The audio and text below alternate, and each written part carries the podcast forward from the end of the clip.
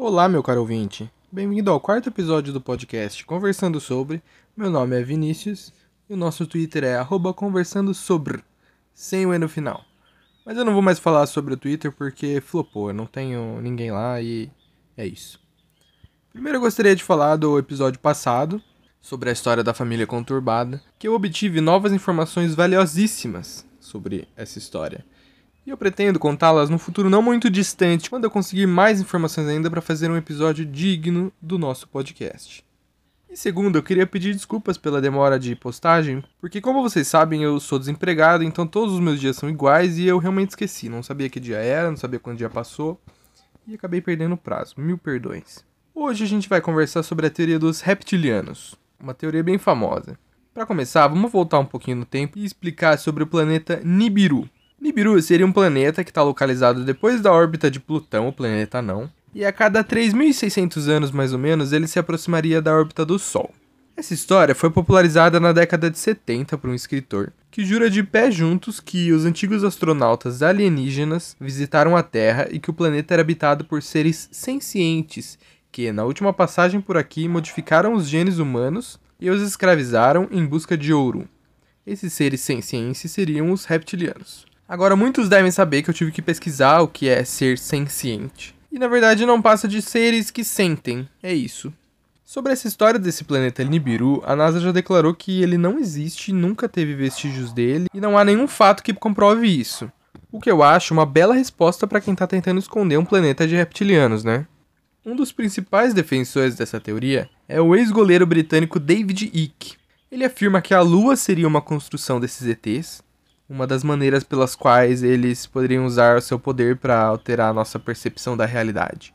E de acordo com ele, os reptilianos são altos, bebem sangue, mudam a forma da pele, têm pele de lagarto e olhos com pupilas verticais. Além disso, eles teriam baixa pressão sanguínea, sentidos aguçados e até o dom de afetar aparelhos elétricos. Eles conseguiriam imitar a aparência humana com perfeição.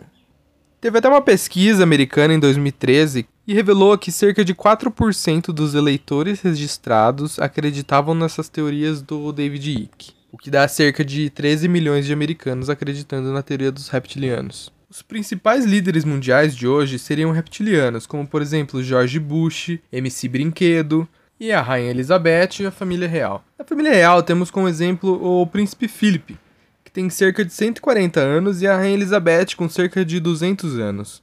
O Philip recentemente se envolveu em um acidente de carro e saiu ileso. E a rainha foi vista na última semana cavalgando um cavalo. Cara, a mulher é milenar e ela estava cavalgando um cavalo, trotando.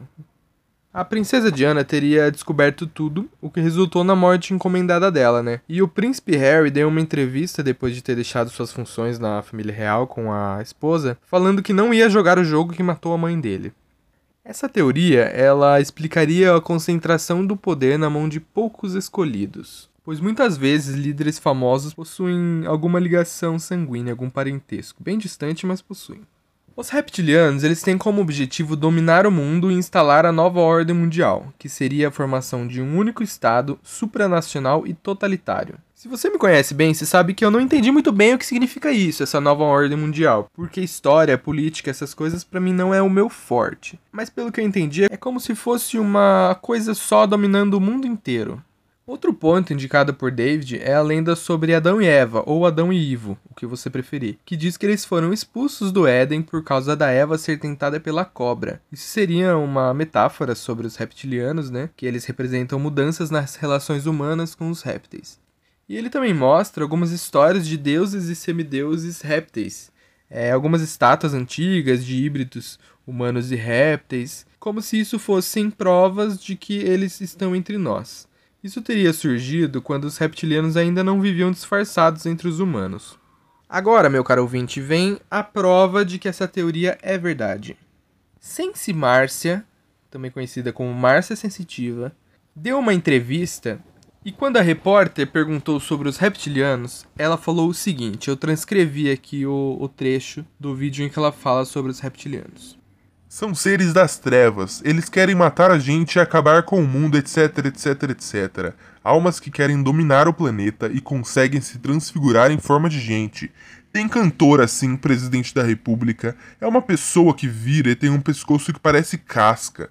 Dá uma olhada nas rainhas do mundo. A pupila é um pauzinho. Gente, é terrível. Esse povo quer acabar com o planeta. Eu conheço um, vou contar, não posso dar nome.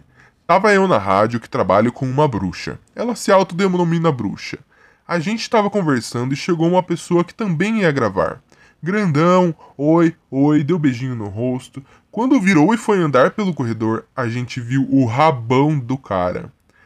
Ele é vivo, eu adoro ele. Eu olhei para ela, ela olhou para mim, e olha que nós somos bruxas, hein? Nos abraçamos. Camarada, o cara virou, e aquele rabo, olha isso aqui. E aí ela mostra o braço arrepiado. Tá lotado de reptiliano no mundo. Bom, gente, eu acho que não tem prova mais concreta do que esse trecho da Sense Márcia. O que ela fala realmente é verdade e eu levo ela como uma sensei para mim. A Márcia sensitiva é tudo. E essa foi a teoria de hoje. Ela é bem curtinha, mas ela é bem intrigante.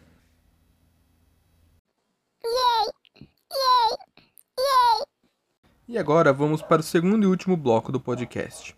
Semana passada eu juntei as dicas de quarentena com a receita e obtive resultados positivos. Então eu vou continuar assim, afinal o time que tá ganhando não se mexe, né? Acho que é isso. Mas antes eu queria a opinião de vocês sobre uma coisa. Eu recebi uma sugestão para fazer um podcast sobre sugestões de filmes de terror. Nela eu falaria sobre filmes de terror bons, ruins que eu gosto, é, franquias que eu também gosto, tudo meio nesse gênero terror suspense. Queria que vocês me dessem um feedback se vocês querem ouvir esse podcast ou não. E vamos pra vinheta. Dicas da quarentena e receita. Nas dicas de hoje eu vou mudar um pouquinho. E eu sei que eu falei que em time que tá ganhando não se muda, mas eu vou mudar o conteúdo apenas. Eu não vou dar uma dica de livro, filme e série. Eu vou dar dois filmes de dica e um bônus. O primeiro filme que eu vou falar para vocês chama O Clube dos Cinco. Tem na Netflix, se eu não me engano. Ele é um filme mais antigo da década de 80 e ele se passa na detenção de um colégio. É uma tarde na detenção de um colégio com cinco alunos totalmente diferentes um dos outros. Eles não são amigos e eles têm que conviver essa tarde na detenção. E é um filme muito gostoso de ver. Esse filme ele te dá vontade de estudar numa escola americana e ir para detenção. É mais ou menos assim que a gente se sente. Eu, particularmente, gosto bastante desses filmes da década de 70, 80. Eu acho eles bem gostosos de assistir. E eu recomendo você assistir de tarde, assim, sem preocupação. O segundo filme que eu vou dar dica é um que eu assisti essa semana, ele chama Buscando. Pelo que eu pesquisei, ele só tem na plataforma do HBO Go, mas você pode achar online Piratex. Esse já é um gênero mais suspense.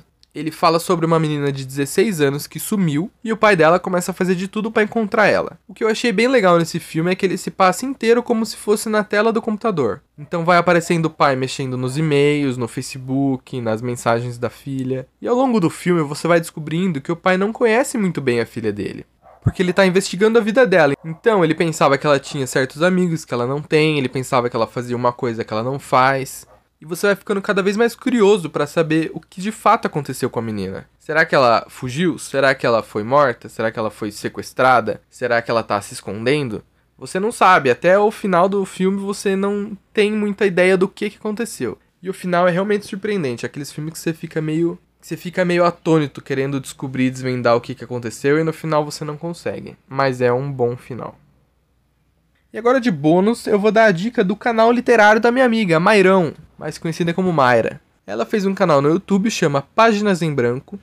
Eu vou deixar o link na descrição. Já tem dois vídeos postados. E cara, ela fala muito bem. Ela é bem dinâmica falando. Quem puder ir lá dar um joinha, um comentário e um compartilhamento, a gente vai ficar bem feliz. E eu sei que eu tô dando essa dica para os meus três ouvintes semanais sendo que um ouvinte é a Mayra e o segundo ouvinte sou eu, mas eu gostaria bastante que todo mundo pudesse dar uma olhadinha lá no canal, é bem interessante. E agora vamos para a receita. Eu tinha pensado em dar uma receita de poke. Sabe aquele potinho com comida meio japonesa barra havaiana, que tá bem popular ultimamente? Mas é uma receita meio comprida, eu só queria dar mesmo porque eu fiz esses dias e ficou muito bom. E você provavelmente tenha recebido a foto do poke que eu fiz pelo WhatsApp, porque eu fiquei muito orgulhoso. Mas eu vou dar uma receita de brigadeirão. E para a receita você vai precisar de uma lata de leite condensado, uma lata de creme de leite, E perceba que eu falei lata de creme de leite e não caixinha, porque a lata, além de vir um pouco mais, ela possui mais gordura. E isso vai deixar o brigadeirão mais firminho. 3 ovos, uma xícara de chocolate em pó e uma colher de margarina. Gente, essa receita é bem fácil, tá? Você vai bater todos os ingredientes no liquidificador durante uns 2, 3 minutinhos até eles ficarem bem misturadinhos. Colocar numa forma de pudim com furo. Se você tiver aquela forma de pudim de fogo que você põe em banho-maria no, na panelinha do pudim e deixa no fogo, ótimo, ela é até mais rápida. Se você não tiver, você põe uma forma no forno com água quente e coloca a forminha de pudim dentro e leva para assar em forno médio para alto. No forno, ela vai demorar um pouquinho mais, mas para você saber quando é que tá bom, é só você colocar a faca no pudim e quando ela sair quase limpinha, ele tá bom. A pontinha da faca, se sair um pouquinho sujinha, não tem problema, porque significa que o topo do seu pudim vai ficar um pouquinho mais cremoso o que fica perfeito. Quando ele estiver pronto, você deixa ele esfriar uma meia hora, até ele ficar um pouquinho morno. Raspa um pouquinho a lateral, dá aquela sacudidela para ver se ele desgruda e vira para desenformar. Mesmo que ele quebre inteiro, desmorone, não tem problema, porque eu tenho certeza que vai estar tá muito bom, ele só não vai estar tá bonito. E aqui vai uma dica, se você quiser fazer um pudim normal, em vez de um brigadeirão, é só você não colocar o chocolate em pó e colocar umas duas colheres de açúcar e umas gotinhas de baunilha.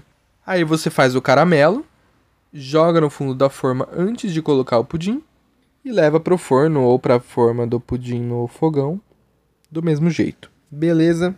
E essas foram as dicas e a receita do episódio de hoje. Muito obrigado por ouvirem até aqui e até uma próxima.